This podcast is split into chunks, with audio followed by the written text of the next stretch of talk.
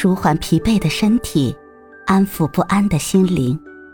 你好，欢迎收听夜听栏目《猫一会儿吧》，我是奇迹猫猫。今天为你带来的美文是：最好的人生，适度善良，懂得拒绝。季羡林在《季羡林谈人生》一书中写道。能够百分之六十为他人着想，百分之四十为自己着想，他就是一个及格的好人。为人处事，凡事懂得给自己留三分余地，懂得拒绝，适度自私，我们才能更好的和这个世界和解。所谓万事皆有度，过犹则不及。生命中的任何关系都要有底线和原则。我们要明白，人生不是用来讨好别人，而是要学会负责自己。能适度自私、懂得拒绝的人，才能活得更加坦然而自在。人间失格里有这样一句话：“我的不幸，恰恰在于我缺乏拒绝的能力。我害怕一旦拒绝别人，便会在彼此心里留下永远无法愈合的裂痕。”这也说出了很多人不懂拒绝的原因，怕得罪别人，怕被人嫌弃。可是你越是不懂拒绝，生活就会越是辛苦。总是成全他人，最终亏待的只能是自己。新搬来小区的邻居阿伞，写的一手好的书法。自打从认识他以来，就见到小区里有人陆陆续续的找他帮忙提几个字、写对联。一开始阿伞来者不拒，直到后来有越来越多的人上门找他帮忙写。他算了算，如果只在业余时间写的话，至少也要一周才能全部搞定。为了尽快解决，他索性熬了几天夜。虽然完工。但最后因为受凉感冒发了高烧，还病了几天。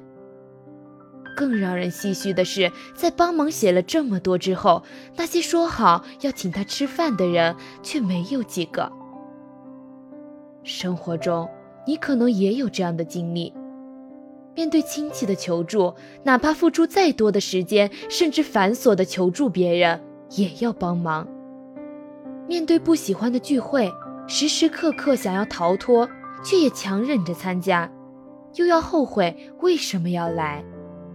面对朋友的请求，想要体谅对方的难处，理解对方的不容易，却总是让自己吃亏。我们常说要与人为善，这并没有什么不妥，但面对别人的请求，没有底线的一味的去成全，伤害的只能是自己。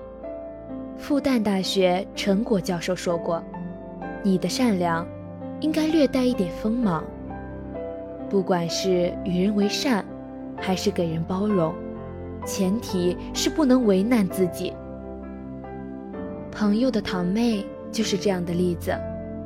初入新公司时，堂妹是个职场老好人，就算公司有前台和清洁大姐。他每天依然会接到一些奇奇怪怪的请求，同事们要么让他帮忙拿快递，要么让他帮忙订外卖，就连有时候同事要跟男朋友出去吃饭，也要让他帮忙选餐厅。更过分的是，每次订外卖之前，同事都笑脸盈盈，而吃完饭之后，各自抹抹嘴，谁也不提饭钱的事儿。去要吧，有的同事就说了。哎呀，不就十几块钱的事儿吗？同事一场，不用分得这么清楚吧？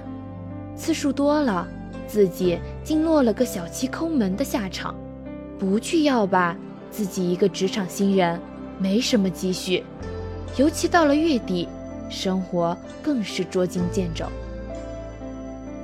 有一天中午，到了饭点，同事们又开始在群里隔空喊话他。点名要吃某某某家的外卖，堂妹决定先礼后兵，改变一下现状。等会儿我就帮大家订，不会饿着大伙的。还有就是，之前帮大家买饭的明细和单据我都发群里了，有异议的伙伴可以过来问我。同事们面面相觑，点开图片一看，这才知道贡献了他两千多。朋友的堂妹说，从那以后，办公室的氛围格外的神清气爽。不要去怪别人太贪婪，也不要怪这个社会不温暖。一个连自己都维护不了的人，又如何去要求别人来体恤你呢？就算我们有包容别人的义务，但却没有无数次容忍的责任。人要想发出光芒，必须先长出锋芒。做一个有原则的坏人，远比做一个无棱角的好人要轻松得多。美国康奈尔大学做过一项调查，发现。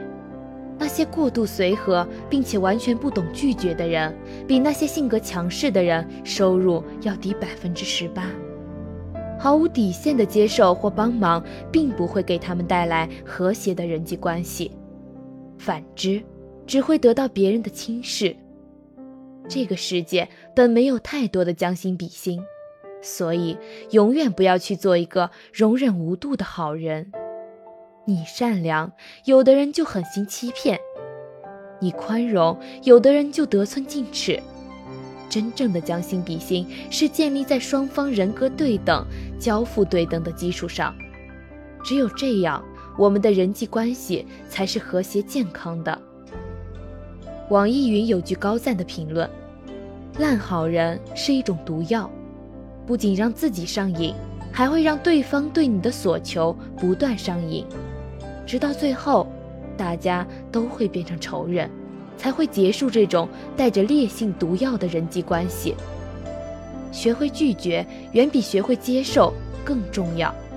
要知道，物极必反，任何宽容到了一定的程度，于别人是蜜糖，于自己却是砒霜。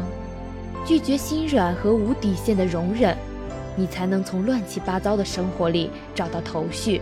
逐渐步入人生的正轨，懂得拒绝的人，人生才能活得不纠结；学会拒绝的人，人生才能过得有规划。不要用别人的期待要求自己，学会拒绝冗杂的人情世故，是我们迈向成熟的重要一步。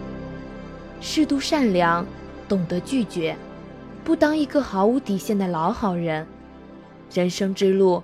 才会更加平坦。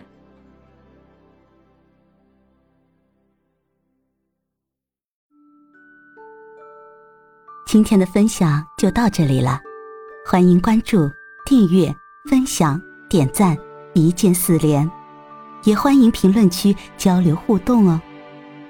祝您晚安，我们明天再会。